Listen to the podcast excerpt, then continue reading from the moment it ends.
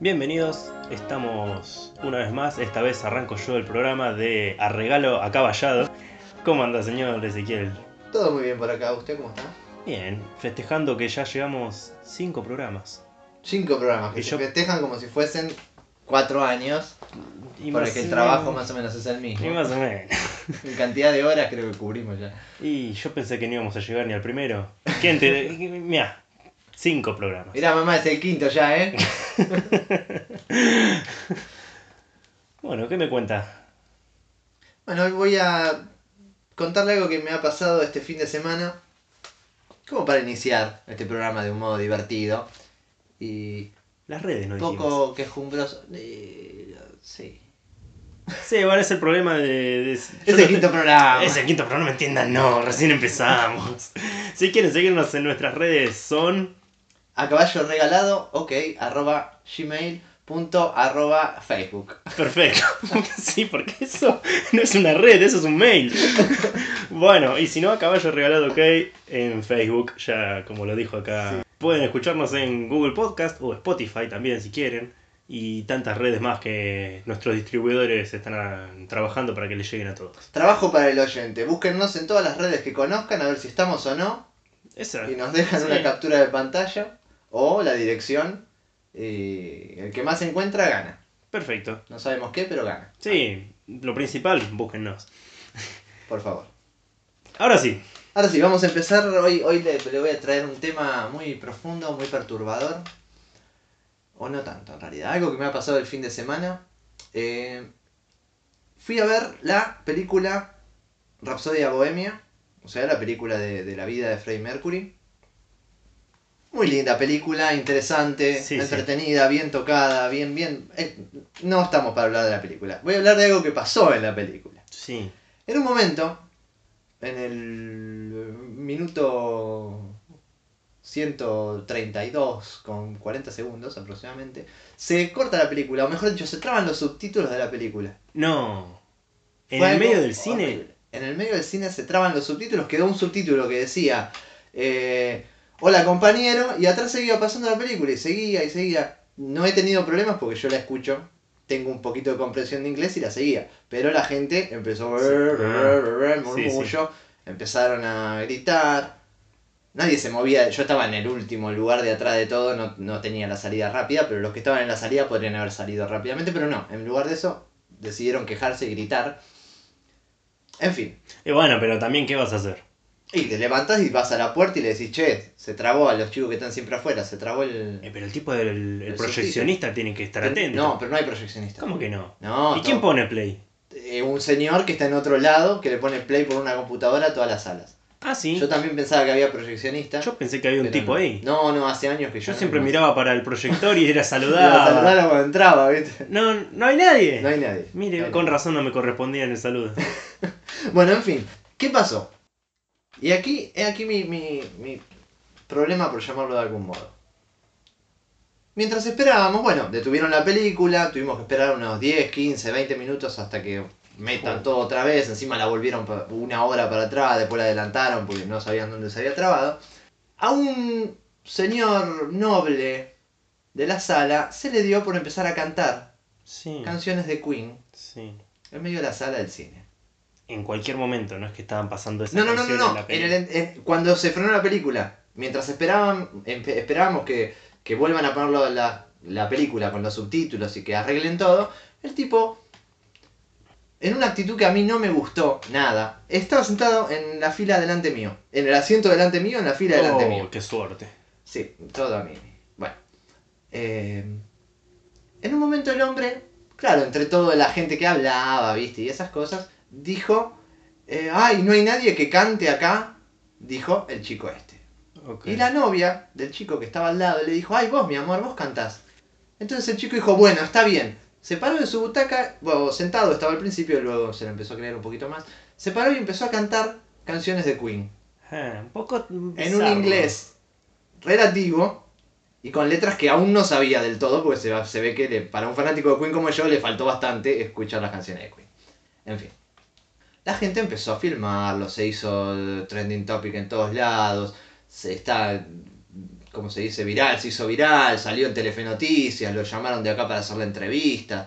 El chico no cantaba mal, es la verdad, se nota que tiene un estudio de canto. Pero a mí me llevó, yo no, que, me llevó a, la, a, la- a la- a pensar que yo voy al cine a ver una película. No en este caso no se podía. Pero no voy al cine a escuchar cantar a alguien. No. Y hoy que está muy en boca de todos, lo cual es genial, el hecho del acoso, el acoso callejero, ¿por qué está mal hablarle a una chica, a una mujer o a un hombre en temas de, de como se, de- se dice casualmente, el levante en la calle? El problema del levante en la calle es someter a una persona a algo que no quiere hacer en un lugar donde no está predispuesto a hacerlo. Sí. Entonces, decirle a una chica, hola, ¿cómo estás? Mi nombre es Ezequiel, en mi caso. En la calle, donde la chica quizás está trabajando, va, va, a, su, va a su trabajo o va a comprar el pan. Si está trabajando en la calle le puede decir cosas. quizás. Em, eso es una forma de acoso. Sí. Porque no está predispuesta la chica a conocer a nadie en ese momento. Ahora, si vamos a un lugar eh, de citas, Sí, un boliche. o un boliche, si se quiere, la, la otra persona o cualquier persona está predispuesta a conocer a alguien, lo cual está bien. Entonces, en este caso, yo fui a ver una película. Si yo quiero ir a escuchar al chico este cantar, voy, pago la entrada respectiva de cuando hace su show en vivo y voy a escucharlo cantar. Sí. Pero en el cine yo no lo quería escuchar cantar. Estabas de un humor bastante. Y tuve que fumarme como 4 o 5 temas de Queen. eh, con los flashes de todos los celulares de la sala en mis ojos, que encima tengo problemas con las luces fuertes. Eh, entonces, cuando uno va a hacer algo, me llamó a la reflexión y me quedé, me quedé con eso, que cuando uno va a hacer algo, antes de pensar en quién sí quiere escucharlo o verlo hacer algo, uno tiene que pensar primero en quién no quiere Sí, sí. escucharlo, totalmente. verlo o sentirlo hacer algo. Y ahí está el respeto a la otra persona, a las otras personas y a la sociedad en general. Bueno, en este caso yo lo estoy tomando como que le fue a poner un poco de onda mientras esperaban a que vuelva la proyección. Sí, sí. ¿Y? Yo no estaba aburrido, yo simplemente estaba ahí sentado esperando. Yo no necesitaba un payaso que me haga, o un mago que se me ponga abajo y me haga un... Es el show del entretiempo en el Supertazón. Vio cómo son los Pero en ese, claro, cuando yo voy a ver el Super Bowl todos los años, yo estoy esperando el entretiempo porque quiero ver qué hicieron. En este Es el caso, yo no. entretiempo. Eh, Un partido de fútbol, son 15 minutos, no metes un par de temas ahí. Deberían poner porristas. Bueno, ese es, la- ese es el tema, nadie puede estar... Lo tienen que entretener. Entreténganme. Entreténganme todo el tiempo porque no puedo esperar 10 minutos si no me Ah, aburro. ah, tráiganme comida, bebidas. Ah, ah. Ah, había un partido acá. Bueno, el, el punto es ese. En un Super Bowl yo ya sé qué va a pasar. Y, y voy. Y si no me gusta ver algo en el entretiempo, no voy directamente. Sí. Pero yo en el, al cine quise ir a ver una película. Y si no hay película, quiero estar en silencio, escuchando la nada misma hasta que empiece la película. Por lo menos no pasó durante la película cuando cantaban algún tema que se pongan a cantar ese no porque mismo ahí tema. ya no salía vivo ese chico cine. Yo me trencé en una discusión ayer mismo, por Facebook, nada violento, tampoco nada irrespetuoso, nada de insultos, en una página de cine donde un comentario de una chica había dicho, yo cuando estaba en el cine, cuando fui a ver justamente la película de Queen, decía, mm, sí, yo que me pongo a cantar y canté con todos y qué sé yo, y escuché que a uno... No, ¿cómo fue que dijo? La mina dijo, unos chicos intentaron cantar cuando una de las canciones que estaban pasando y una chica de muy mala gana les dijo, hey, yo estoy escuchando la, yo quiero escuchar la película, no quiero escucharlos a ustedes. Y los chicos se callaron. A mí me dio pena, decía la chica. ¿Tan mal está cantar en una sala? ¿Qué opinan? Bueno, diferentes comentarios. Yo puse el mío, dije, yo pagué la entrada para escuchar la película, película. no al público. Es molesto. Claramente. Otros ponían, sí, yo a veces canto, tarareo, qué sé yo, qué sé cuánto. Y bueno, a veces te dicen que te calles, pero ¿qué le vas a hacer? Entonces, yo ahí... Bueno, no, no es nada que ver con el tema del acoso, ¿no? No, discúlpeme, yo voy a ver Star Wars y hago los ruidos de los sables láser. Ah, Y digo los diálogos. No, hermano, callate, estás viendo una película. Si querés decir los diálogos, hace tu propia obra de teatro y, o filmate. Claro. La chica contesta con que solamente ella puede decidir sobre sus actos y no los demás. Ella puede hacer lo que quiere. Sí, está bien. Nadie puede decirle lo que quiera, lo que pueda hacer. Si ella quiere cantar, va a cantar. Sí, muy bien. Ahora, estás en una situación pública. Tenés que comportarte. Hay reglas. Hay reglas. Porque- hay ah, normas de convivencia. Discúlpeme, señor, pero yo quise venir a esta sala de cine a matar a toda la fila que está comparte conmigo. Y usted no es quien para decirme que yo no puedo matar a la señorita que tengo al lado o al señor. No, hay leyes y hay normas de convivencia. Si usted quiere cantar, pues vaya a un karaoke Exacto. o a un bar. Sí. Bueno, yo. eh, después un par contestaron y la mina terminó poniendo. Lo lamento. El que quiera verla en silencio va a tener que ir a verla solo a su casa. Y ahí sí, nadie lo va a molestar. Ese fue su comentario. A lo que yo contesté. Literalmente le puse. Lo que decís también va para vos. Si querés cantar, mírala solo en tu casa sin molestar a los demás. Exacto. Le pongo. La diferencia entre tu parecer y el de los que no nos gusta que hagan ruido en- es que nosotros no molestamos a nadie. Y simplemente pedimos que no nos molesten. Que no hagan lo mismo. Yo fui a ver a Queen. No a Juan Pérez desafinando.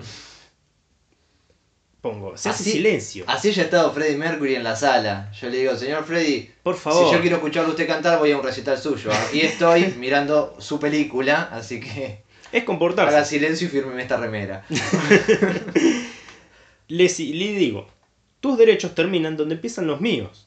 Yo no tengo por qué fumarme a alguien al lado haciendo ruido, por más que la película se trate de lo que se trate. Pongo. Y la remato, que estoy orgulloso de este comentario. Si nos, si nos mimetizamos con lo que pasa en la pantalla, entonces vamos a ver todos el club de la pelea y después agarrémonos a piñas y tiremos abajo el edificio. Claramente. El comentario fue... mm, Creo eh, que no- usted ha discutido y a mí me ha pasado y es casi eh, la misma índole. Capaz esta era la novia del chico, que cantó en el suyo. Posiblemente. Sí, sí, no, yo me he quedado.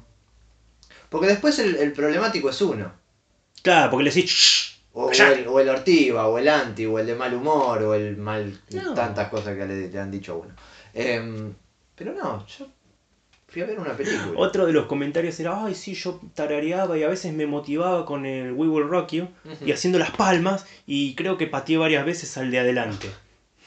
Y mientras cantaba le escupí también a la que tenía adelante y no me puede decir nada. Claro, y el comentario era, bueno, pero hay gente que no entiende todo esto. No, no es que no entiende, ustedes son el problema. Estás haciendo una loca... A ver, tampoco es que sos un loco, pero No, pero estás comportándote de una manera no correspondida. molestando a otro. Estás molestando a otro, eso es lo que no entendía esta gente. Y que está bien, es en su libertad, ella puede hacer lo que quiera, nadie puede obligarla o no obligarla, o obligarlo o no obligarlo a decir o no decir, o callarse o lo que sea.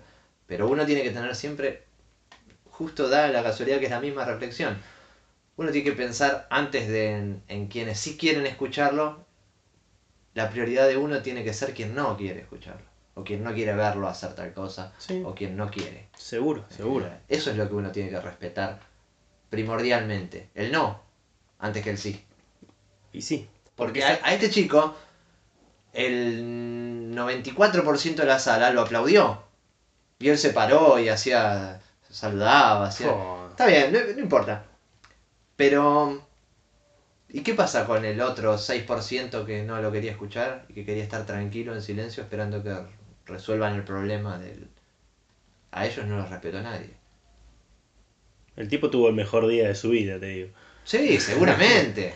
Segu- Aunque salió de la sala y nadie dijo nada. Eh, Porque de hecho yo salí de la sala, fui afuera a tomar un poco de aire y el chico este, da la casualidad, venía caminando atrás mío y entre las 200 personas que salieron del cine, nadie le dijo, uh, qué bien que cantaste, gracias por eso. Pero se hizo viral, salió en todos lados. ¿En serio salió en todos lados? Sí, está en todos lados. Ah, mira. Está, yo lo he visto en Telefe Noticias, lo he visto acá, lo he visto allá. En la revista Rolling Stone, en la página de la revista, le han, Sí, sí. Si, si pusieron un video en una revista. una revista, lo que es la tecnología, ¿vio? Pero no me parece mal la revolución que tuvo, está bueno, lo que sea, pero yo estuve en el lugar y, Te sentiste incómodo. y me sentí incómodo, molesto por la situación, porque, porque no era el lugar. Sí, Y me verdad. sentí acosado al mismo tiempo. Y aparte te, es como que mm, arrancó todo esto por el tipo que estaba delante. Eh, nadie canta acá. Él mismo se dio el pie y con que, que yo puedo pensar que en complicidad con la novia dijeron al chico, che, eh, frename los subtítulos así canto. Porque yo soy de que hacer historias grandes. Entonces, él dijo, hey, nadie canta acá. Y la novia en voz alta y medio fingida a mi, a mi oído, ay, vos cantás, amor. Bueno, está bien, está bien, dijo él como que iba a sacrificarse en pos de la diversión de la gente que ha ido al cine. Y después hizo todo el live aid, el solo, básicamente. Está lleno de pusilánimes. Y irrespetuoso, sobre todo. sí. O sea, ¿hay posibilidad de verlo a usted en el video? Creo que no, porque lo han, han filmado de todos lados. Yo me dediqué. A esconderse. No, no, no. Me dediqué a que si alguien presta atención a, a alguno de todos los videos, que puedan hacer un meme con mi cara. Yo sé que se puede hacer un meme con mi cámara porque lo estaba mirando de atrás, fijamente, con una ceja levantada y haciendo gestos cuasi obscenos con mis músculos faciales. y... Pero creo que el video que se viralizó es el que lo filma el amigo de él que estaba al otro lado. Ah, estaban todos complotados. Me parece demasiado. Los tipos ¿no? rayaron el CD de Queen para que se trabe y tenga él la Me oportunidad. parece que fue demasiado. Es un pelele que no puede estar en un escenario y aprovechó ahí. Todo un plan para cantar que. Nadie le paga, la- nadie paga para ir a verlo, entonces. eh, que- bueno. Después pasó su Facebook, pasó todo, ¿no? Cuando terminó. No sé porque no lo quise escuchar. También pasó. Igual, hablando- ojo, voy a reiterarlo. No cantaba mal. No era Freddie Mercury, tenía una voz muy hard rock, muy de la raspera, bien, con potencia. Se escuchaba en todo el cine como cantaba. Tenía voz. Una voz importante tenía el chico y, y cantaba bien. No es el tema que vengo a criticar. No, no, es el tema de que estás haciendo algo que nadie te pidió. Y que no debes hacer. Hmm. Y que fue por buena onda, sí, bueno, está bien. Ah, fue para Pero- lucirse. Yo podría haber también cantado Queen. Canto desde hace 30 años y escucho Queen desde hace 31. Practico todos los días de mi vida, canto cantando canciones de Queen. Podría haberlo hecho, pero dije, no, este no es el lugar para cantar. Para eso tiene su banda. Para eso hice los flyers y les dejé, ¿quieren escuchar Queen? Toco este fin de semana en Olivos. Vengan. Y el que viene te va a escuchar. Exactamente, el que viene es porque quiere escucharme. Y el que no viene, porque se olvidó. Porque todos quieren escucharme. Una situación que me pasó con esto del acoso, de no. de que te obligan a hacer algo que no querés, fue cuando fui a ver a un amigo que tocaba canciones, rock nacional, qué sé yo. Fuimos a verlo a un barcito chiquito por ahí. Y ellos tocaban primero. Lo que yo no sabía, lo que creo que nadie sabía, es que después de ellos se venía un sketch de, de un grupo de actores que hacían comedia, diferentes pavadas. Claro, nadie- yo me enteré en el momento. No tenía ni idea que se venía eso. Yo fui a ver a mi amigo. Terminó de tocar, se vino para la mesa, tomamos una cerveza, comimos unas pizzas. Y arrancó el sketch este. Bueno, nos tienen ahí como una hora más o menos. Los tipos haciendo su, su show, su cosa, qué sé yo. La cuestión es que al final era un show a la gorra. ¿Sí? Primero que a mí ni me gustó, porque no, no, no me gustan muchos Claro, sí, estos sketches. Esos son detalles clave. Sí, extras. entonces, o sea, tenían que hacerme reír, yo no me reí ni una vez. Y pasan con la gorra, porque encima era una galera, o sea, para que entre más plata. Pasan por la mesa y todos en mi mesa sacaron las billeteras y empezaron a dejarle plata. Ah, pensé que dejaban las billeteras directamente. No, no. Y lo que yo pensaba es, yo vine a ver a mi amigo, no vine a ver este show. Si mi amigo pasaba la gorra, cosa que no hizo, sí, tomate, Te dejaba, te obviamente. dejo porque yo vine a escucharte y está bueno que te ganes unos mangos. Ahora, ¿esto quién lo conoce? Yo no. En ningún lugar del, del volante o de lo que sea decía, tocamos nosotros co y después viene el show de los pepitos. ¿No? En ningún lado decía. Ahora, estos, da la casualidad, eran los dueños del bar. ¿sí? Que debían tener su grupo actoral. No sé, ponele. Y yo digo, qué loco, porque todos... Vivos, porque encima de dueño de bar pasan la gorra. Como Claro, si ya sí. no le estabas comprando y dándole ganancias. encima.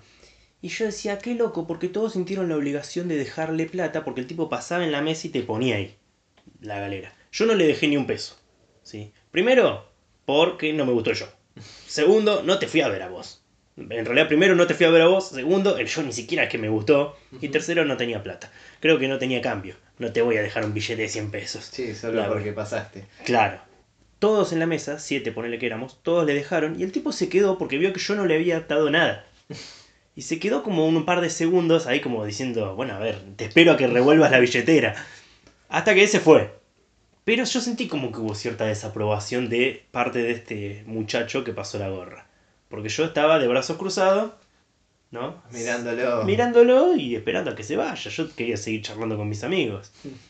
Y yo lo sentí como una especie de acoso eso. Como una obligación de parte de todos de darle unos mangos. Mm, Cuando yo a ellos Sí, no los fui a ver. Pasa. No sé qué pensarán, si está bien, si ahora me van a decir, sos un rata vos. No, no, no, no. No, no, no suelo darle plata a nadie. A nadie que no haga lo que debe hacer en el lugar donde debe hacerlo. Excepto quizás algún músico que pueda llegar a encontrarme en el subte. Sí, sí. Lo cual tampoco está en el lugar donde tiene que estar. Sí, es verdad. Porque eso. la mitad del andén no quiere, o la mitad del, del- de la gente que está dentro del subte no quiere escucharlo. Pero hay muchos que hacen las cosas muy bien, que no hacen ruidos exagerados, hacen melodías dulces. Pero a mí, ¿sabes qué? Eh, en caso de subte, yo creo que es adecuado. Un poco de buena música, no, no, un pibe que va a hacer rap. Pero alguno con una Y guitarra. bueno, pero cada uno tiene sus, Pero yo, ¿por qué? Porque sus habilidades. uno va al subte, ¿no? Y siempre es para ir al trabajo, para volver a casa, uno está de mal humor, lo único que quiere es bajarse del subte. En cambio, como que si viene alguien con una guitarra, toca una linda melodía, o con cualquier instrumento, es como que por lo menos el viaje se hace más placentero, creo yo, con un poquito de música. Sí, pero porque a usted le gusta la música, quizás. Ah, sí. Piense a alguien que no le gusta y que quiere hablar por teléfono con su En amante el subte. en el subte. Eh, O que quiere mirar, eh, mirar, está mirando la serie que mira siempre, va con auriculares, pero la música de esta persona no la deja escuchar correctamente. Eh, tampoco es un lugar ideal. Si quiero verte tocar la guitarra, decime a dónde tocas el fin de semana y te voy a ver, te pago la entrada. Pero no quita que a veces no le dé alguna algo de plata a esa gente, más que nada cuando veo que hacen las cosas mu- muy bien, que me sorprenden como artista y hay muchos artistas muchos muy buenos, buenos sí, sí. en la calle. Hay uno en el subte, creo que es. Quizás hasta mejores que los que hay hoy en día en, en los escenarios. Creo que es en la línea D que siempre hay uno que toca Dire Straits. Y No frecuento la B. esta, La, la B creo que sí. B. La B sí, y ahí es donde me he cruzado con muchos, muchos grandes músicos. Es más, en la estación Lima, o sea, en Avenida de Mayo, cuando cambias para tomar la B, en la estación Lima hay un señor mayor, no sé, tendrá 70, 75 años con un violín, y un chico de unos 30, 40 con una guitarra, y tocan tango todo el tiempo, Mm, pero sublime.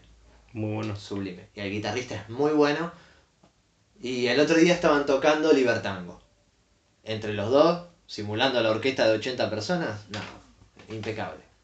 Nunca les di plata. es que justo viene el subte y no me deja terminar el tema. No, pero, pero es impecable lo que hacen ellos dos. Así Sí. que si andan por la A, en la estación Lima, por la B digo, en la estación Lima, déjenle plata por mí. Una vez también se había subido una bandita que mm, te pasaban el Facebook, ya que estaban. Y los Eh, empecé a seguir. Esa también Porque es me buena. gustó, tocaban tipo ska. eh, subieron con su ancho, trompeta. Ah, bueno. Oído obsoleto se llamaba. buen nombre, buen, Buen nombre. nombre. Y lo sigo, lo sigo. No los pude ir a ver nunca porque me quedan lejos, lamentablemente. No Siempre si- están por. No sé si será cómodo igual para subir con trompeta y con, con, con instrumentos que no tengan un- la capacidad de, de disminuir un poco el sonido a un subte. Y bueno, hay Pero que bueno. soplar más despacio. Claro, sí, lo único. No sé cómo Eh, pero era muy prolijo, muy bueno. La verdad que. Bueno, pero a quien le gusta la música es como dice usted. Si el tipo quiere ir viendo Netflix en el celular, le le va a molestar. O quiere ir leyendo un libro, le va a molestar porque no se puede concentrar. Por eso, por eso. El punto es hacer las cosas en el lugar adecuado, en el momento adecuado. Pero bueno, esto estaban pasando un chivo para que después lo vayan a ver, porque yo lo sigo y siempre están tocando un fin de semana en algún lado. Así que. Así que o, o seguimos siendo Argentina o nos volvemos Japón, donde en los subtes o en los trenes ni siquiera la gente levanta la cabeza para no molestar a los Uh, demás. No. Hablar, olvídese de que se hable en un tren en Japón. Es falta de respeto para la otra persona.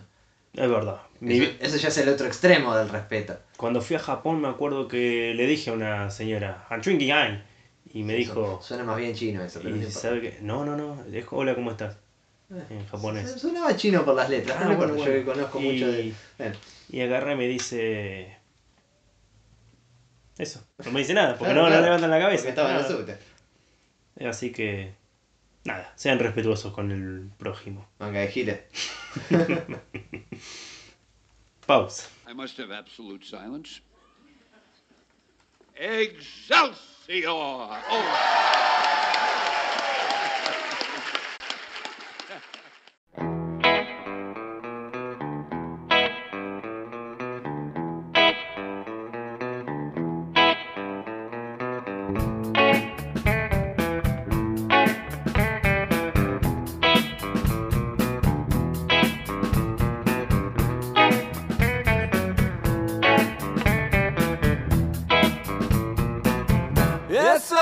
In einer Bar, mitten in der Wüste. Lässig stand sie da, die Männer sahen ihre Brüste. Es war tief in einer Bar,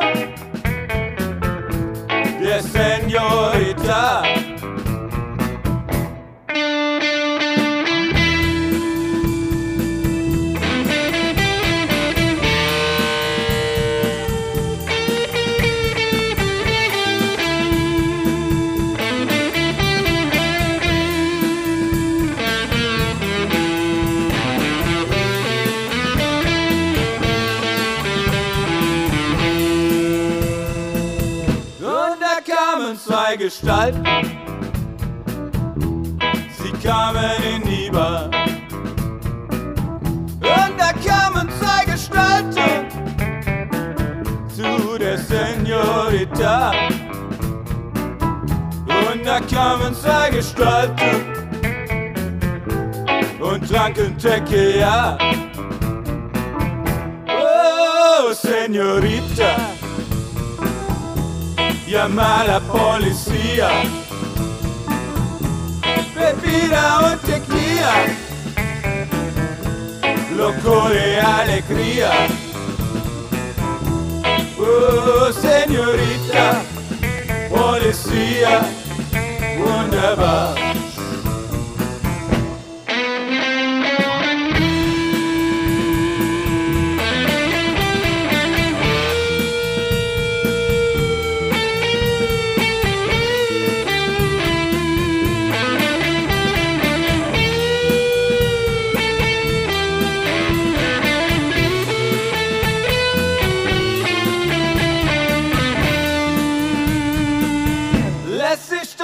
An der Theke. Lässig stand sie da. Und sie rauchte Zigarette. Und trank Tequila. Lässig stand sie an der Theke. Die Senorita. Oh, Senorita. llama a la policía. Bebida und tequila, loco de alegría.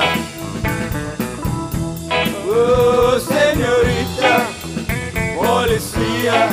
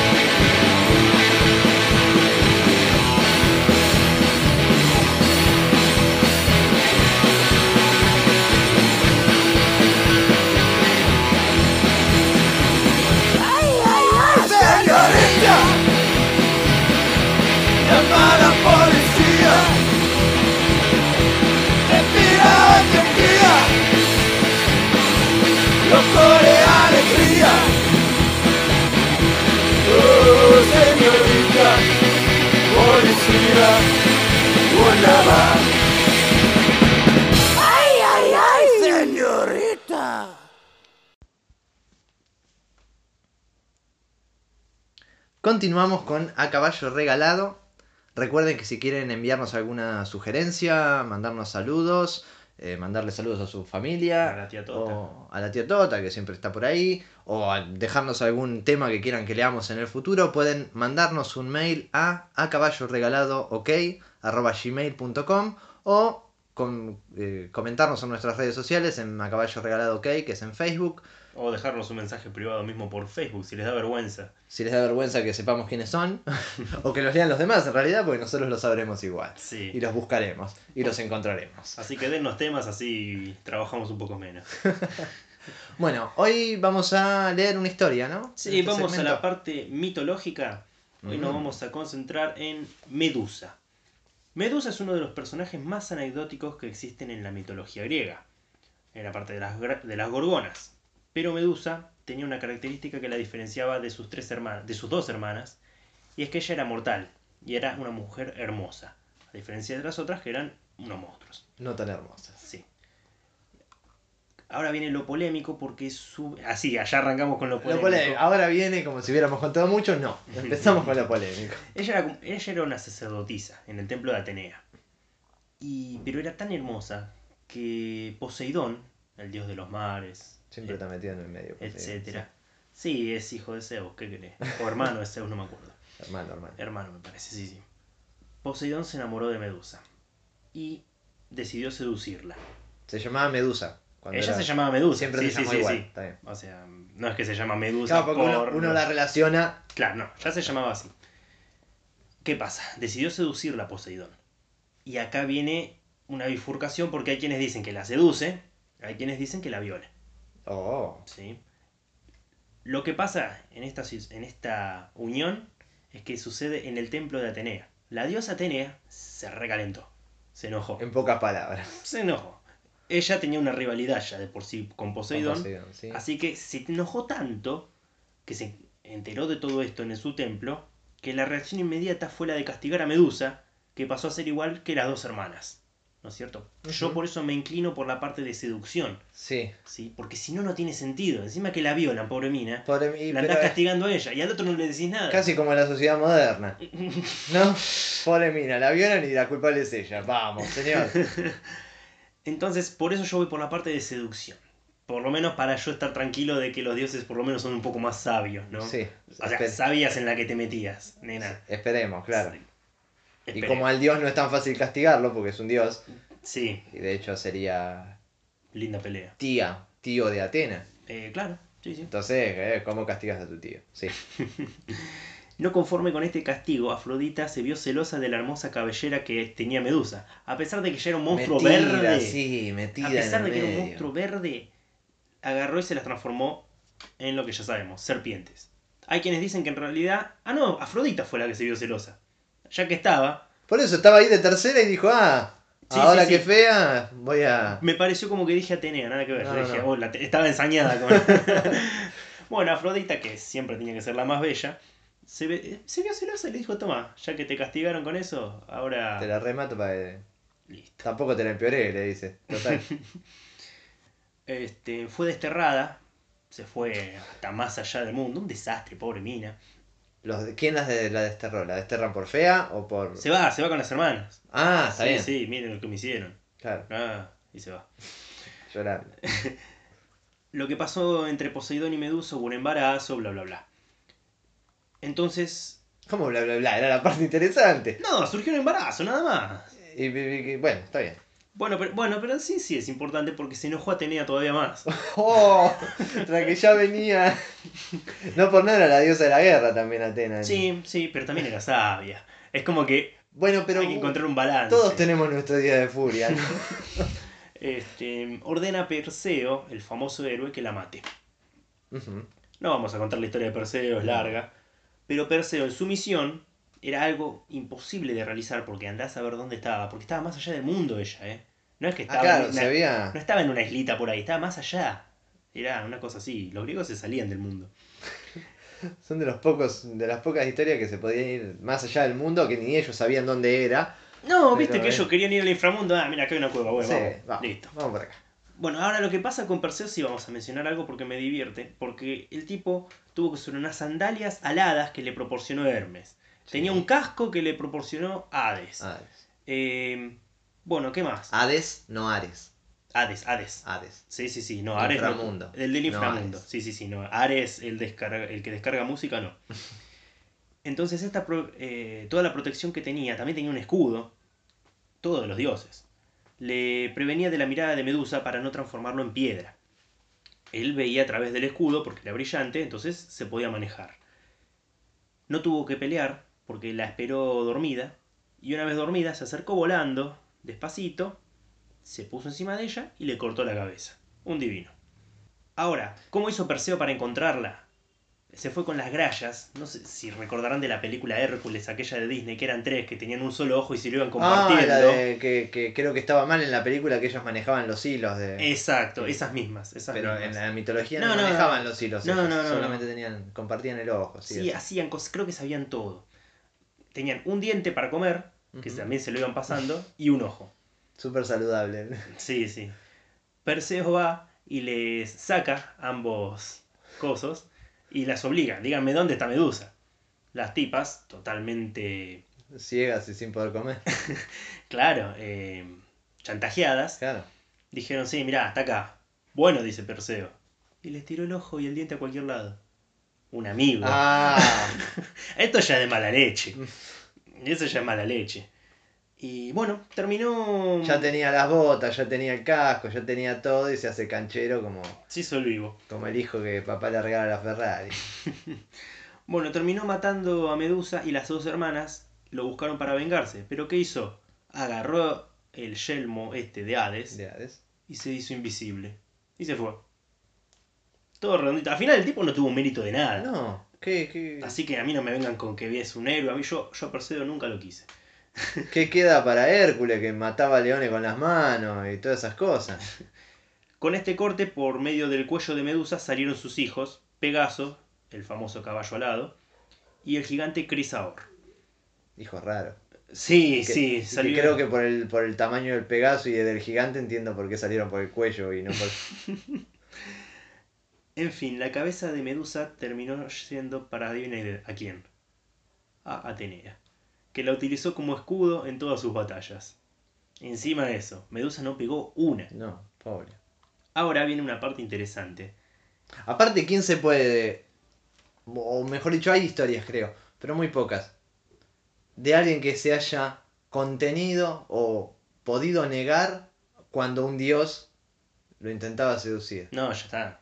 Creo que hay una persona en toda la mitología que se pudo negar a la seducción de un dios. No la recuerdo ahora. Debe haber, vamos a investigarlo para próximos programas. Habrá que investigar eso. Pero la mina la pagó, la hizo todo, le cortaron la cabeza, encima ni siquiera la dejaron descansar en paz, le llevaban la cabeza a otro lado, No la hacía usaba nada a nadie. No- No todo por qué? Porque un dios la sedujo o la violó.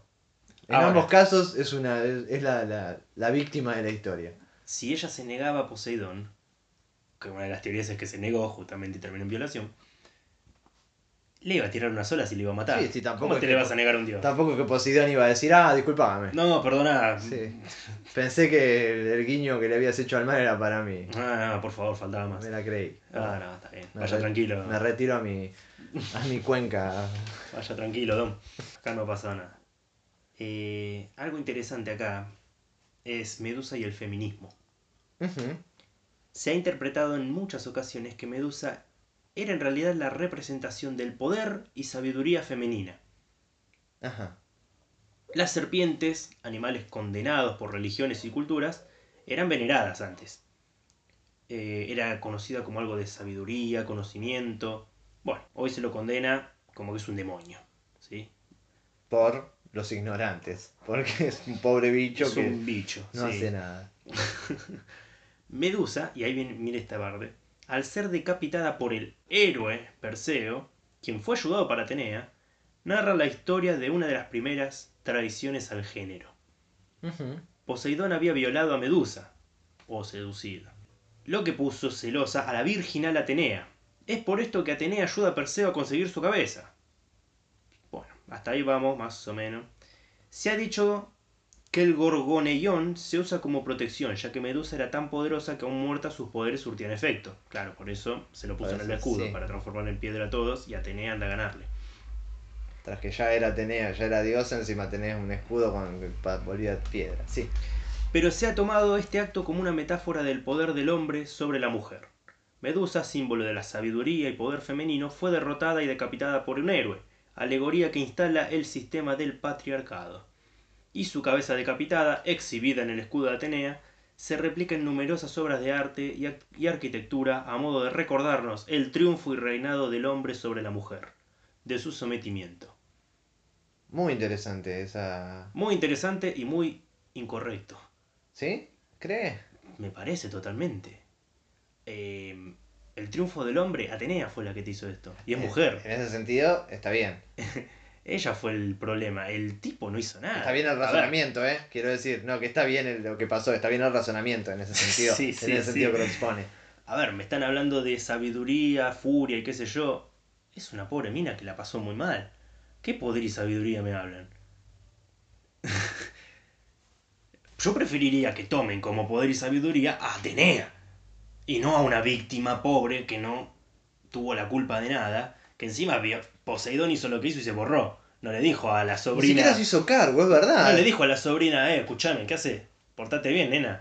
No, no, no le dijo. pudiendo nada hacerlo. pudiendo hacerlo, pudiendo agarrar Che, a- pará. A, la misma medusa una vez transformada y che, perdona por este chascarrillo. Listo, sos vos de nuevo. Ni siquiera. Está bien, ahí estuvo mal el tipo. Pero la que metió todo este quilombo fue Atenea. Claro. Y Afrodita, encima celosa. ¿Qué, ¿Qué te metés vos? ¿Quién te llamó? ¿Quién te llamó? ¿De dónde, de dónde ¿Qué saliste? tenés que transformarle el pelo? Eso, eso, eso, eso es una canallada. por no decir otra cosa. No, pero igualmente lo que se conoce en la historia, y creo que ahí va la relación esta, en la historia popular, es Perseo sobre Medusa. Sobre, no literal, quiero decir, eh, en, en temas de Sí. poder. Seguía órdenes. Pero eso no se conoce en la cultura popular. Sí que se conoce. No, no, en la cultura popular, muy, es más, hasta poco se sabe que tenía, o pocos saben, que tenía las botas de, de, Hermes. de Hermes, el casco de Hades. Y el escudo. La gente normalmente sabe que tenía un escudo, o- y a veces dice que era un espejo. Y fin, lo único que se sabe es que, como decimos, que Perseo era el héroe. Me parece que hay que averiguar un poco más antes de tomar como símbolo algo, ¿no? Si Hay que no tenés averiguar ni idea de lo que pasó. O sea, está bien. Hay quienes dicen violada, hay quienes dicen seducida. Esa es la única duda. Después lo demás. Y que creo, no sé por qué se me hace, pero creo que nunca sabremos la verdad. Y se me parece que no. Pero, a ver, lo demás no es algo exclusivamente un hombre sometiendo a una mujer. Es algo un poquito No, no, más no, complejo. entiendo, entiendo porque es una diosa de género femenino, o mencionada como género femenino, más otra diosa mencionada como género femenino. tenía nada que hacer le ahí. Hicieron de todo y que encima quisieron matarla. Y la humillaron a No, mano no teniendo los ovarios como para ir ellos a matarla directamente, mandan un, mandan un tipo Nunca entendí por qué los dioses hacen esas cosas. porque se divertían. Se Yo creo que es su forma de divertirse Tenía era que esa. Salvo que estén muy enojados. Que en este caso se ve que no estaban tan enojados. Muy enojado que directamente voy yo y los mato. Pero en general siempre mandan gente porque es más lindo ver de arriba y divertirte de, de que también lo mal que le puede ir al que le mandaste. Pero en fin, no estoy para nada de acuerdo de todo esto de feminismo. Creo que ni siquiera lo han No, leído. de hecho yo lo mencioné al principio por un tema de casualidad plena. Que- El hecho de decir que ah, más allá de que sea violada o, la, o de que la hayan seducido, era como en la... Era como Ah, la sociedad sí, actual. sí. Fue, fue una casualidad, pero me llevó a pensar lo mismo. Eh, siempre es culpa de la mujer. O en día. no, no estarán poniendo a esta mina como símbolo por una cuestión de victimizarse. De decir, oh, esta es la primera gran mujer que ha sido sometida, etcétera. Sí, que queda para Juana de Arco. Que queda para tantas otras, sí, sí, Juana de Arco. Todas las brujas que fueron quemando. en fin, Por rumores encima, porque Juana de Arco algo hizo dentro de todo. por lo menos. Porque ¿no? fue una gran, una gran figura, pero las otras, el vecino dijo que era bruja y ya está. Pero en fin, yo no creo que esto que haya pasado, quien lo haya escrito, haya tratado de poner la figura del patriarcado. No, y no creo que aparte en la época griega estén pensando en, en eso. No, la verdad que. Si usted me dice Encima, encima, 200 años después puede ser, pero... e- encima Perseo usaba un panuelo celeste. Decía, salvemos las dos vidas. Era. Eso dice la leyenda, claramente. claramente. Sí, sí. Medusa era verde, claramente. Muchacho, por favor. Al Con final. mis hijos no te metas, gritaba Perseo. Todo- cortaba la claro. cabeza de Medusa. Mi cuerpo, mi decisión. Bueno, y la. y ahí terminó. Ahora, me llama la atención los hijos de Medusa. Ah, siempre salían así. Pero era rarísimo, porque era un, di- un- el dios del mar Sí, con una mujer sí, normal. normal.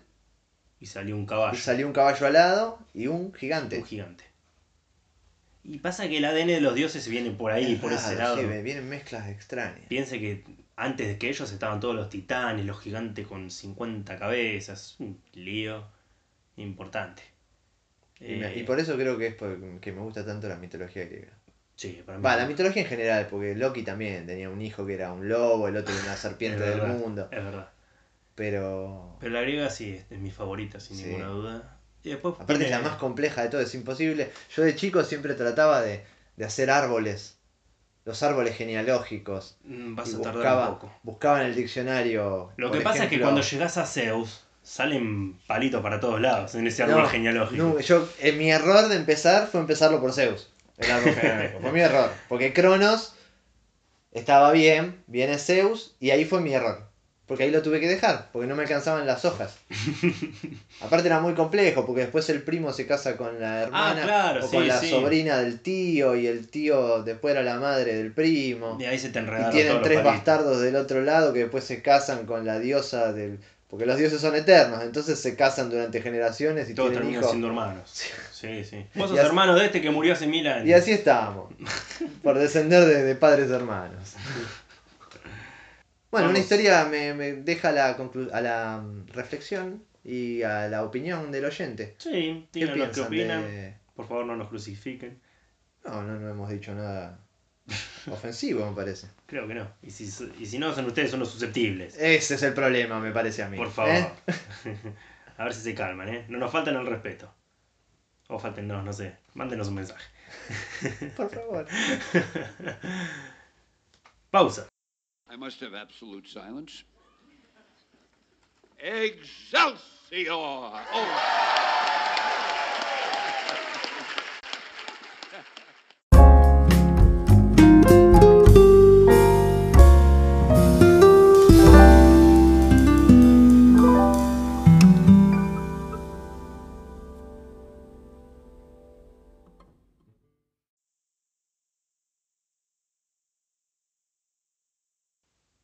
Continuamos con A Caballo Regalado, un programa cultural hecho para mejorarle la vida. Como por ejemplo en el siguiente segmento. ¿Cómo analizar una película parte 2? En nuestro clásico segmento de ayuda al oyente. Por si no sintonizaron el capítulo anterior, estuvimos hablando de eso. Así que si no comenzaron ese, por favor váyanse, vuelvan cuando terminen. No nos vamos a ningún lado, acá los esperamos. Continúe, por favor, caballero. Bueno, juzga la actuación. Y bueno, pero para eso uno tiene que saber. Te debe ser profesor de teatro. No, no necesariamente, pero tiene que saber. Hay mucha gente que dice, eh, este es malo. ¿Y qué Eh, sabés Pero en base a qué lo juzga uno. Ah, no sé. Porque si yo me pongo a hacer lo mismo que Brad Pitt, para mí Brad Pitt es el mejor. Si yo me pongo a hacer lo mismo que un actor X, el actor X va a ser siempre mejor porque yo no puedo hacerlo. Seguramente. Entonces, a eso voy. ¿Cómo ju- juzga uno la actuación si uno no sabe actuar? Claro. ¿Cómo, cómo Uno- lo haría?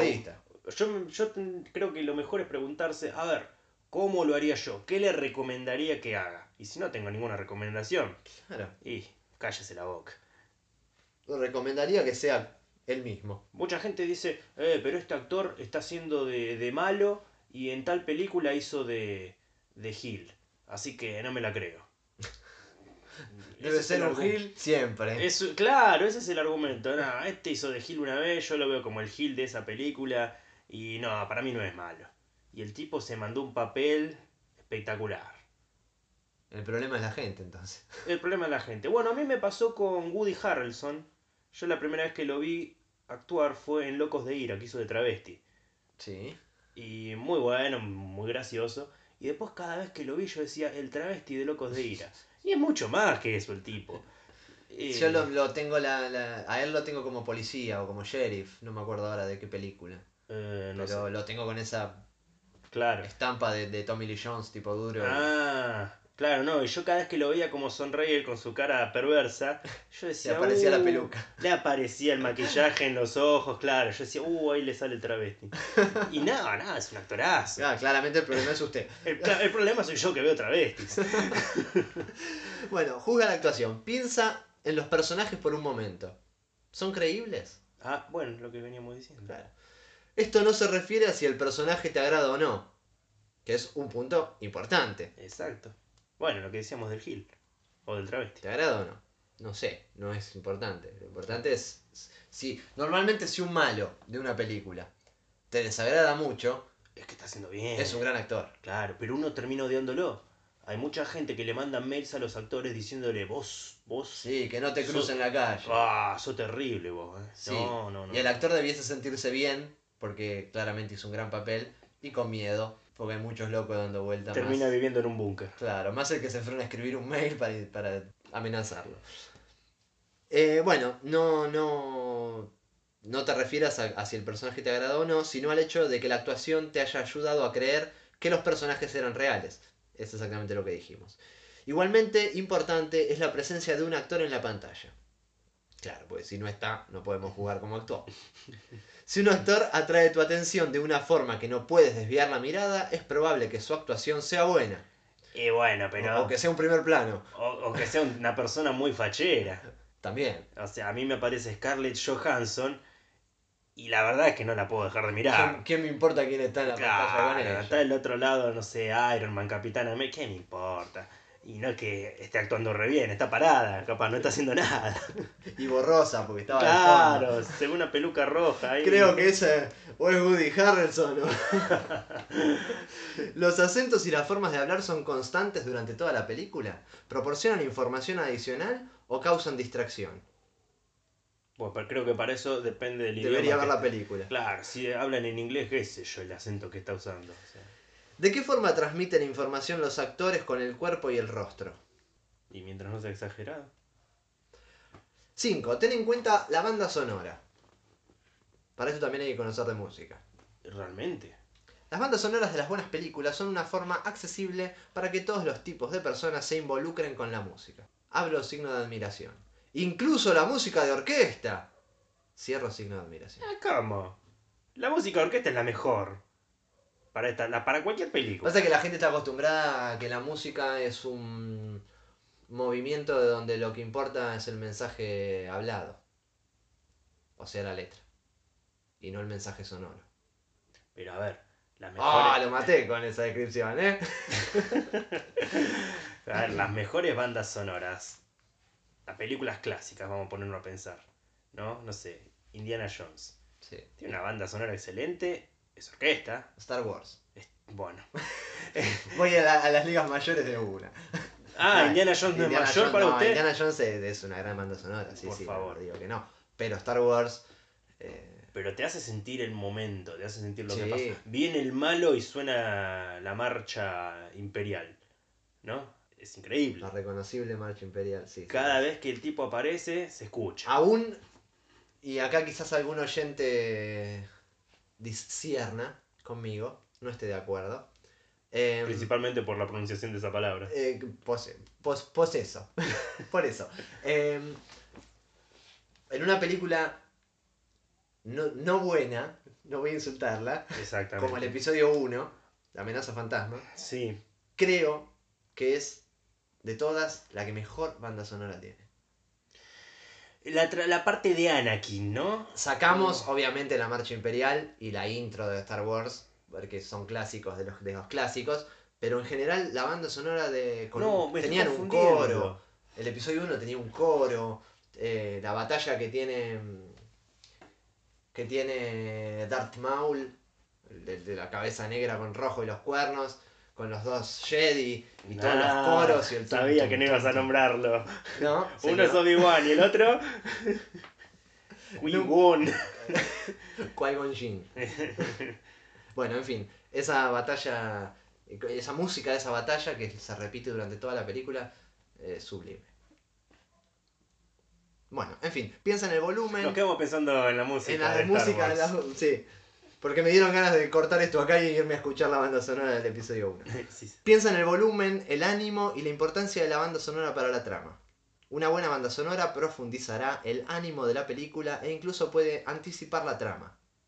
Spoiler. Ah, claro, está el, está el protagonista y de golpe se empieza a escuchar sonido de tambores. Claro, y una voz que dice, y ahora el protagonista va a morir. y te anticipa la trama. Cuidado, no debe distraerte. Pero no me debe distraer nada. Me tengo que sumergir en la película, pero no distraerme con nada. De la película tampoco. No, yo lo entendí ese mensaje. A mí me ha pasado en Guardianes de la Galaxia, película de Marvel. Tiene muy buena banda sonora la primera. eh, muchos temas Sí, sí. de sí. épocas. Y a mí me sacaban de la trama. Yo me quedaba escuchando el tema. Uga chaca, uga chaca. y me quedaba con el tema. ¿Puedo, ¿Puedo golpear una película? Por favor. Eh, esta- este punto va para la gran mayoría de películas, pero hay películas donde es mejor distraerte con la banda sonora Sí.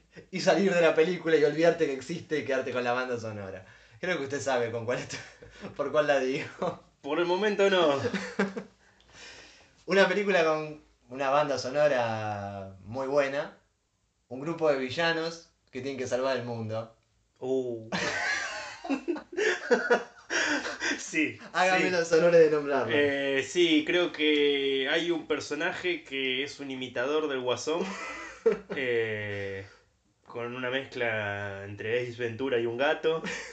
Eh, Creo que no hay más nada que decir, la gente ya debería saber qué mucho tatuaje. Sí, mucha sí. cosa. Los villanos al final no eran tan villanos. Los dientes plateados. Los dientes, eso. Que justi- los fans justificaban como diciendo, "Y bueno, el superhéroe, por si no lo saben, es uno que se viste de murciélago. Sí. Lo golpeó tanto que bueno, se tuvo que poner unos de metal. Dale, eso es lo mejor que podés decir. No podés decir que eso es un guasón de... Bueno, ya le dimos demasiada importancia a Eh, esta perdón, película. tenía buena banda sonora. Quédense con la banda sonora y distráiganse de la trama que va a ser mejor película. Las películas de terror son muy conocidas por sus bandas sonoras evocadoras, que pueden hacer que un entorno tenso sea aún más aterrador. Un ejemplo famoso es la película El Resplandor. Gran película. Palabras mayores, sí. La cual, al quitarle la música, algunas de las escenas más aterradoras no parecen tan malas. Eso es otro consejo para la gente que quiera hacerse em, la cojonuda, por decirlo de algún modo, la valerosa, pero y diga, eh, yo vi esta película de terror, yo vi esto, yo vi lo otro. Para saber si una película de terror es verdaderamente buena, hay que mirarla en silencio. Las películas de terror que realmente son buenas te asustan sin ruido.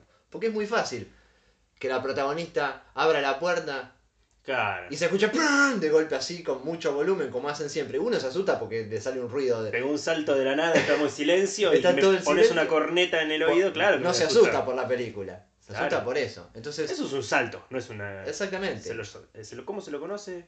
El salto. Exacto. No se lo conoce, este, es, es susto. Si viene, si yo estoy mirando la película y viene usted por atrás y me dice bu, también me voy a asustar. Claro. No es buena la película. Yo estoy en mi casa preparándome una hamburguesa, estoy en silencio y no vi entrar a alguien de mi familia y sí, me va a hacer bu y voy así, uy. Claro. Y Caramba. le doy- Y le doy un sartenazo. En los dientes. y queda como el guasón. Estúpido, Jared. Bueno, eh, algunas películas de época como Corazón de Caballero o Ah. María Antonieta de Sofía Coppola usan la música contemporánea para que las audiencias sientan empatía por las figuras históricas. Bueno, eso no me gustó. O el, el- el de Heath Ledger de En Corazón de Caballero cantaba We Will Rock You. es lo que iba Qué a decir. simpático me cae este caballero que canta Queen. Bueno, a mí me cayó muy mal el principio de esa película porque estaban todos haciendo el famoso sonido de We Will Rock Sí. You. Y yo dije, ¿esto no se supone que es una película de época? Si miro una película de época, eh, Yo me espero una banda sonora orquestral. Eh, pero debo decir que es mi sí, una película que yo me prohibí que me guste y sin embargo me gustó. ¿Corazón de Caballero? Me gustó, sí, sí, señor. Porque es entretenida. Sí, Eh, es, es, que eso entretenida. tiene. Quitémosle los temas de Queen. Mismo hay una escena cuando bailan en el castillo y hacen unos pasos lejos de ser Eh, medievales. sí. Y es como, Mirá qué canchero Heath Ledger. Pero me rompe la, la, La, mística, la inmersión. Claro. Pero es una película simpática. Sí, sí, sí, sí. No voy a negar, no voy a negar eso. Es como Ahora. el, el famoso placer prohibido. Tampoco tanto. Pero bueno. Ahora, que dijo Corazón y yo pensé que venía la otra, pero no. Corazón Valiente. Sí. Con esa banda sonora, Uno se quiere ir a la guerra. una gaita. tocando todo el tiempo. Y qué mayor inmersión para estar adentro de los campos de Escocia que toda la banda sonora sea una gaita. Por eso es una de mis tres películas favoritas. A pesar de que es muy criticada por los historiadores. Sí, sí, dicen que nada que ver, pero Sí. no me interesa a mí. Si quiero aprender de historia voy a leer un libro. No voy a mirar una película. O va a escuchar a caballo O a regalado. escuchar, claro, nuestra sección anterior o posterior. Depende cómo Del hayamos día. leído, claro. Bueno, después dice que observe los adornos, el vestuario, la Buah. cámara, el ángulo, Bueno, eso ya es trabajo. etcétera, sí. Que eso se dedique el director. Para nosotros estamos para otras cosas. Y luego hay que unir el análisis. Claro, uno tiene hasta ahora todo por separado. Todo por separado, en diferentes hojas, en papel higiénico, una servilleta en el café, lo que se iba acordando por allá. Me por escribió la acá. mano Isabel. las manos de la- las mangas de la camisa. Eh, chastre. sí. Ahora tiene que recuperar, eh, recopilarlo, perdón. Por ejemplo, si analizas la película de Disney del 95, Aladdin, podrías pensar en la forma en que Aladdin anhela liberarse del hambre, de la prisión y de la pobreza. Creo que es algo que nadie quiere. No. Pero bueno. Y tener eh, poder durante la película. La Sí. forma en que los deseos de libertad o de poder de los otros personajes también lo moldean. Podrías pensar en la forma en la que Aladdin y Jasmine se describen como atrapados. ¿Atrapados no era otra película de, de Disney? Bueno, No. Enredados. enredado, casi lo mismo. Eh, a pesar de sus circunstancias diferentes, la forma en que el genio se siente feliz de cambiar la fuerza física por unas vacaciones al final, etc. Es verdad. Nunca lo pensé, que, que Jazmín se sentía tan bien encerrada a pesar de tener todo. Se- son las dos puntas de la sociedad y ambos los dos se, se sienten sienten igual. encerrados y un poco libres. Qué, qué loco, nunca lo pensé. Elige los temas que suenen familiares para ti. Como cuando la película habla de tu madre, Uepa. que suena familiar. la mejor escritura surge del entusiasmo. Así que canaliza lo que te emocione en tu trabajo. Las piernas de la periodista que se sienta a mi lado. Así que me emociona eso y voy a escribir una crítica. Aladdin era una película buena por las piernas. fin. Estudié siete años de periodismo. Pero de la película, señor, de la película. Recuerda que los directores no necesariamente ponen los temas a propósito. Por ejemplo, muchos ¿Lo ponen ahí críticos... sin querer? ¡Ops! Ups, se me escapó un guion.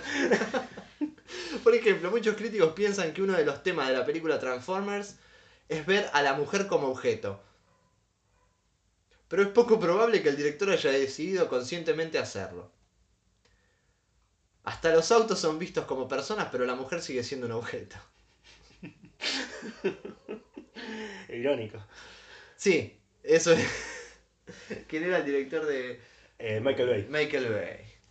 que le gustan las mujeres y las explosiones. El tipo tiene unas ganas de probar que es heterosexual, me parece. Le falta contratar a Vin Diesel y hacerlo saltar de un- Claro. de, un, auto robot a un tanque. Eh, bueno, empieza con una introducción. Ah, cierto, porque esto era para eh, poder escribir. Ah, claro. Yo dije una introducción, ¿por qué?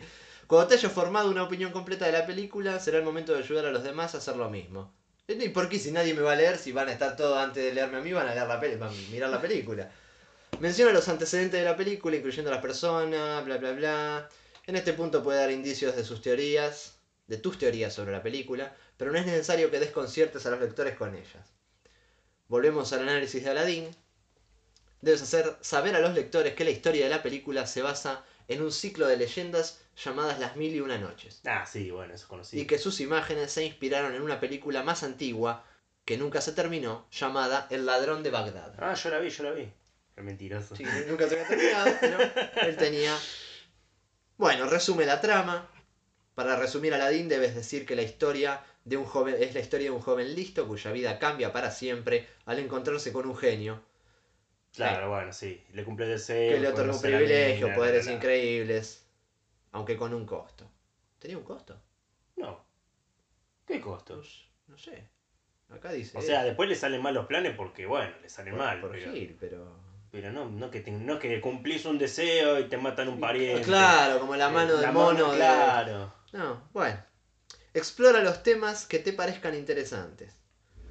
Volvemos a la historia de Aladdin, siempre, para hacerlo más fácil al, al oyente. En la historia de Aladdin podríamos argumentar que el poder es una trampa. Oh. No me parece. Jazmín y el sultán son de la realeza, pero sus vidas están gobernadas por las leyes anticuadas del matrimonio. Sí, eso es verdad, pero me quedé con el tema del poder. Eh, en este caso, el poder es una trampa, dice. Si Jafar no estaba en la película y el tipo tenía poder, estaba todo bien. Así que no es que el problema es el poder, el problema Claro, es la el, gente. el problema es la gente mala, que abusa del poder. Claro, claro. Bueno, Jafar es un visir que los encierra a ambos en una torre. Eh, Jafar y Aladín usan al genio para obtener un gran control temporal, pero estos poderes nuevos son caprichosos. A Jafar lo vence su poder. Se convierte en genio, eh, pero me está exponiendo la película. ¿Nunca viste Aladdin? Sí, pero era muy pequeño y ahora... ya- Y queda atrapado en la lámpara. Al final Jazmín queda libre para casarse con quien quiera y Aladín decide liberar al genio. Y Aladdin lo quiere como amigo. Claro. Se elige al rubio, fuerte, que tiene un coche. que venía de Europa. Claro. Los personajes que eligieron su propia libertad y le dieron prioridad a la libertad de los demás, a expensas de su propio poder, recibieron una recompensa. Porque es una película de Disney. Claro, la se vida hace real, príncipe. no. En la realidad vaya a saber qué harían uno con un mendigo. Critica lo que no te gustó. Esta es la parte que nos, más nos gusta a nosotros. Qué lindo. Estúpido Jared. No temas hacer críticas.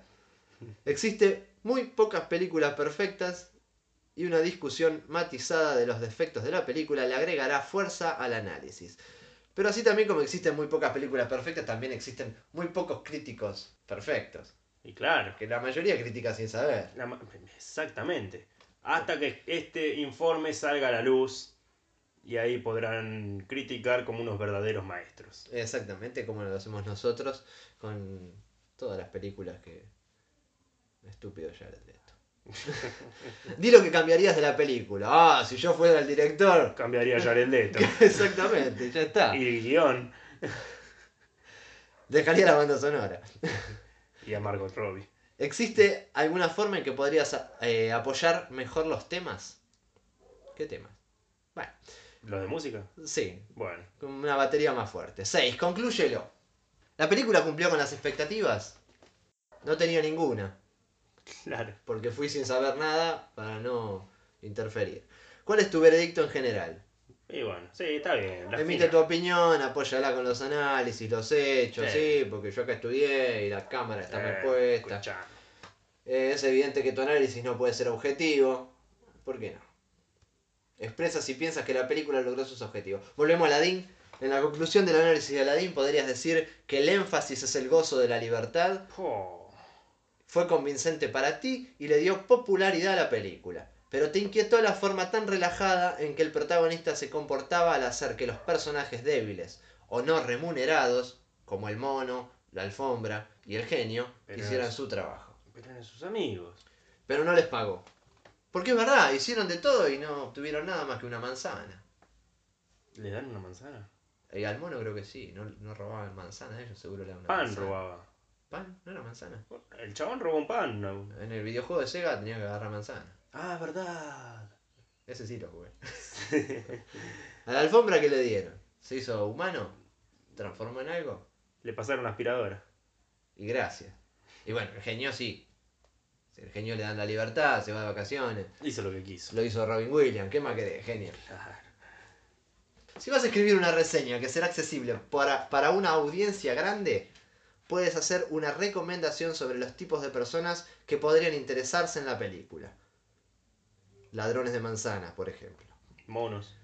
Alfombra voladoras, Genios. Princesas caprichosas. gente que se sienta presa en su propia libertad. Todos, básicamente. Eh, aficionados de la música clásica, fanáticos del vestuario, personas a las que les gusta. Sí, mira esta película vos que te gusta la música clásica. Vos estás estudiando diseño, mirá. Sí, Mirá cómo sale el vestido. Andá a ver ¿Eh? María Magdalena. Claro, mirá al travesti Woody Harrelson. ¿Te gustan los Guns N' Roses? Anda a ver Escuadrón Suicida. Que tiene una. un ¿Cuál salió de Guns N' Roses? Eh, alguna. Algo. Sí, no me acuerdo cuál. Ah, seguramente Welcome to the Jungle. Es. Seguramente. You Could Be Mine no creo que sea, puede ser de Terminator. Mm, no, no se me ocurre ninguna. No, pero había una sobre el final, creo que era Welcome to the Jungle. o- Sobre el final no. Después de la introducción, bajan la, cámara. presentación de personajes? Sí. Mm, Ahora la vemos. Vamos a verla ahora y, y después vemos qué pasa. bueno. Pausa. I must have absolute silence. Excelsior! Oh.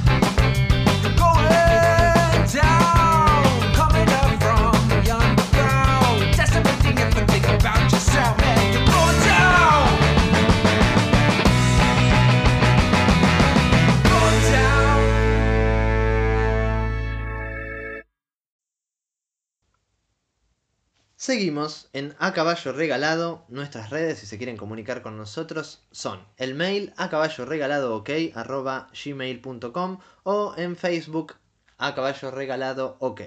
Recuerden que también si quieren nos pueden escuchar por Spotify, nos buscan como a caballo regalado ok. Y Google Podcasts. Y Google Podcast Nos también. enteramos hace poquito que estamos ahí. Sí, estas cosas de la, de la tecnología. bueno, vamos a leer algo. Sí, vamos a hablar de la leyenda de la relación entre los perros y los gatos. Como todos sabemos, es algo mítico. Siempre los vemos en situaciones cotidianas y se vio representada muchas veces en Hollywood todo este tema de los perros son los enemigos de- naturales. exactamente. de la- los gatos. la enemistad. Una enemistad tremenda. Lo vimos en La Cenicienta, en Lama- La Dama y el Vagabundo. Y también hay una película llamada Como Perros y Gatos. Sí. Eh, si no la vio, bueno, no se pierde nada. Claro, no la vea, está bien así. En fin, siempre terminan en lo mismo. Los perros y los gatos se enredan en una pelea. Nunca se conoció el motivo principal en el cual, por el cual se enfrentan, ni quién sería el verdadero vencedor de la trifulca. Ah. Porque ahí está el asunto. ¿Sabe que nos olvidamos mencionar ¿De qué? a los, a los Thundercats? Los Thundercats peleaban con gatos. No, Eh, eran, perdón, eran, eran gatos. gatos y peleaban contra Mumra. Pero al final de la serie, los tipos vuelven, vuelven a su planeta natal y están invadidos por perros. Perros Ah, humanoides. Oh, bueno, ellos eran gatos humanoides. Y ellos eran gatos humanoides, claro. Y Mumra, que es el malo de toda la serie, los ayuda a los, a los Thundercats ¿Por a qué? recuperar su lugar, sacrificándose al mismo para acabar con la Traicionó raza. toda su raza. Es que era malo, no se sabe por qué era malo tampoco. Ah, bueno. en fin, sigamos Agu- con la... agujeros de guion. bueno, había un juego que yo jugaba de chico llamado Claw. C-L-A-W. Uno de mis juegos Ah, claro, favoritos. garra. Garra. De mi infancia. Eran gatos piratas. Juego Oh, de plataformas. Los enemigos naturalmente eran los perros de... Británicos. Claro, unos pomposos Dobermans y demás. Igual después también habían enemigos gatos, así que era un quilombo. Pero... Siempre hay algún traidor. Pero era. mm, Claro, ah, muy buena historia. Nunca, no sé por qué, no sé. Le voy a hacer un, un día un segmento aparte. Vamos a hacer el un Capitán segmento. Natalio Clo. Ahí está. Gran recuerdo de la infancia. Contando la historia del juego y por qué no jugando, mientras los oyentes escuchan los, Claro. los soniditos del juego. Por supuesto. Eh, Yo la voy a pasar bien. Y yo quizás también, no lo sé. Veremos. Bueno, cuando se produce un encuentro entre ambos, son los perros los que siempre persiguen al gato, no al revés. Y da igual el tamaño que tengan, los felinos huyen incluso de los Yorkshire. Yo he visto pumas escapando de chihuahuas. ¿Por el barrio? Siempre. Oh, Por qué, supuesto. qué lindo barrio debe vivir usted. Barrio guapo, sí, sí. Eh, he visto tigres escapando de, de los mismos. no había ningún perro más pequeño. Sin embargo, la historia muestra que definitivamente los gatos son los que más fuerza tienen y los que ganan la victoria. Los que ganan la victoria, bueno, sí, Claro, los que ganan. Los que ganan, punto. Eh, y sí, un tigre tiene más fuerza que un chihuahua. Sí. Dudo mucho que un gato tenga más fuerza que, vamos a poner un perro ovejero, por ejemplo. Me parece difícil de creer, aunque sí creo en el tema de las garras. Yo sé que los gatos son mejores tácticamente. Sí, son mejores peleadores que los perros, los Claro, gatos. Porque porque- aparte los, los, el perro tiene una boca. Te ataca con la trompa, claro. Claro, nada y más. el otro va con El las gato- garras a los ojos. A los ojos, al cuello y normalmente se pone en la situación de defensa extrema panza arriba. Claro, Para que le queden las cuatro patas liberadas a atacar. claro. Eso es un asesino. El último recurso. Y el perro, igual dudo mucho que. Bueno, no importa. Esto de que ganen los gatos. Bueno, bueno, está bien. Pasa que el perro se asusta normalmente, ¿eh? ¿Por qué se asusta? Y porque tener cuatro garras muy filosas, arañándote los ojos y lastimándote la piel. eh, no, no, he visto, he visto, no he visto muchos perros Pero- agarrar gatos. Y sí muchos gatos agarrar perros. Los que no se escapan. ah, Sí, sí. bueno. Porque mi barrio es distinto al suyo. Sí, sí, estaba pensando eso porque yo he visto muchas veces perros con gatos en sus bocas.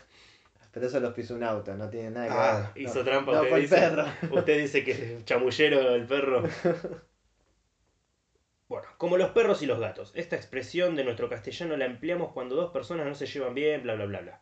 La diferencia entre perros y gatos han arraigado tanto como las que puede haber entre el gato silvestre y el pájaro piolín. O entre los Capuleto y Montesco. Claro, bueno, los Capuleto y Montesco podrían ser representados fácilmente en Romeo y una Jul- serie infantil por gatos y perros. Claro, Romeo y Julieta para el, Y en un interracial para el se enamoran. que no conozca. Claro, se enamoran los gatos. Sí, la persa del Sí. Yorkshire. Volvamos a poner la misma raza. Pues... Bueno, ¿sabe cuál es la razón? No, me encantaría Porque- saber eso desde que empezó el segmento. Simplemente no se entienden. Mientras un perro mueve la cola porque está contento, el gato lo hará porque está irritado y no quiere que lo moleste. ah. Cuando un gato arquea el lomo para que lo acaricien, el perro lo hace en señal de ataque o defensa. Claro, cuando se ponen... Sí, sí, en posición de gatito. Claro. Es necesario destacar que los perros y los gatos no se odian y que pueden llegar a ser grandes amigos, bla, bla, bla. Eso lo sabemos todos, qué sé yo. Sí. Bueno, otra cosa, esto no lo dice aquí, pero los perros eh, generalmente se ponen panza arriba para que les den caricias. Y si el gato hace eso, lo hemos dicho Claro, recién, Como dijimos recién, eh, claramente. mejor no acerque la mano. Todo esto a alguien se le ocurrió una leyenda, Como que- siempre. claro, que la vamos a contar a continuación. Dicen que hace mucho tiempo atrás vivía un matrimonio mayor junto a su perro y a su gato. Ellos no tenían muchas pertenencias económicas. Sin embargo, poseían un anillo que, aunque lo desconocían, era mágico. Este anillo les proporcionaba toda la comida que ellos necesitaban para no morir de hambre. Y, mientras ese anillo permaneciera en el hogar, nunca faltaría el alimento. Así, cuando el hombre salía por las mañanas a trabajar, el anillo se encargaba de, propor- de proporcionarle todo lo necesario para que tuviera trabajo a diario y al final del día regresara al hogar con dinero para comprar alimentos. Ah, no le daba alimentos directamente. Claro, claro, claro. Era como un de buena suerte para. Sí, bien. El tipo charlaba con. El anillo iba y hablaba con los sindicatos, negociaba los contratos del el tipo. sueldo eh, Claro. y Frodo feliz. Eh, un día, el hombre decidió vender el anillo por unos pocos dólares. Y a partir de ese, vamos a decir unas pocas monedas porque no sabemos de dónde es esto. Y a partir de ese momento, el dinero empezó a ser cada vez más escaso. El perro y el gato, que también padecían hambre, al igual que sus dueños, empezaron a pensar diferentes maneras para recuperar aquel anillo. Se ve que se enteraron de que era mágico ellos, ahí se- habrán avivado. Yo sé dónde está el anillo. Seguí a la persona que lo compró. Este guarda el anillo en una caja fuerte, dijo el astuto gato. Entonces el perro respondió, caza un ratón y lo llevamos hasta la caja fuerte. Le pedimos que roba la caja y recuperamos el anillo. Y el gato dijo, dale. Un rato más tarde, los tres juntos, gato, perro y ratón, llegaron a la casa del nuevo dueño del anillo. Aguardaron a que se hiciera de noche y entraron al dormitorio. El ratón hizo su trabajo, amenazado por el gato, y recuperó el anillo. Minutos después el gato, con el anillo en su boca, subió al lomo del perro y emprendieron el viaje de regreso. El perro corría y corría tan rápido como podía, pero el gato decidió trepar, saltar por las casas y tomando un atajo llegó antes que el perro. Sus dueños, al ver llegar al gato con el anillo recuperado, dijeron, Este gato merece que le demos el doble de afecto y alimento que antes, pues ha recuperado nuestro preciado anillo. De ahora en más lo cuidaremos como un hijo. Se imaginarán cómo viene esto. Se acercó el cansado perro y el dueño exclamó, Este perro es un vago. Viene cansado, no tiene el anillo. De ahora en más dejaremos de darle cariño y solo lo alimentaremos. El perro, al ver tanta injusticia, miró al gato pidiéndole que explicara la situación. Pero éste no emitió sonido y solo se dispuso cerca del hogar sobre unos almohadones que sus dueños le habían proporcionado en ese momento. Se dice que a partir de ese momento el perro y el gato fueron enemigos y no pueden estar juntos sin pelearse nunca más. Muy bien. El problema es que el gato no podía hablar. ¿Cómo que no podía hablar? Y hablaba, pero le entendía el perro. ¿Qué va a decir? No, señor amo. Miau, miau, miau, miau, miau, miau, miau. Ah, eso tiene razón usted. Pero al final es un garca, porque la actitud es lo que cuenta. ¿Y de quién fue la idea? ¿Cómo de quién fue la idea? El, el perro. ¿Qué perro? Fue del gato la idea que dijo, ay, la guarda en la caja fuerte. El perro fue el que dijo trae un ratón. ¿Y por qué no lo dejó terminar el gato que ya tenía la idea hecha? Ah, usted qué sabe. ¿eh? Yo fui- eh, conozco mucho de No, no, gatos. a mí no me empuje, ¿eh? Lo empujo porque me está hablando mal. Discúlpeme. Por favor. Miau, miau, miau. Espero que les haya gustado. Chao. Pausa. I must have absolute silence. Excelsior! Oh.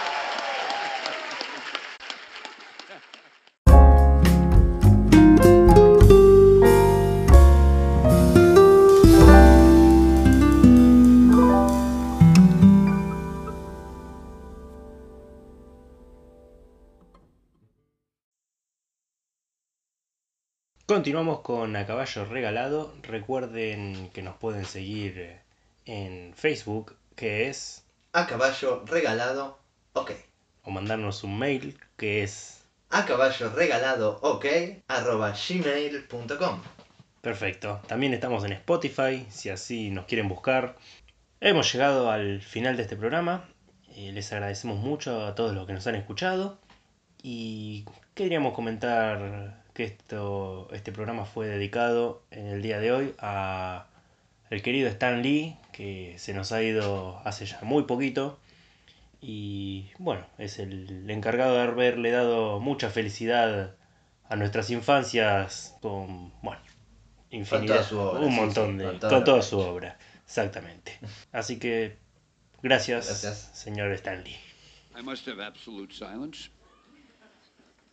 Excelsior! Oh.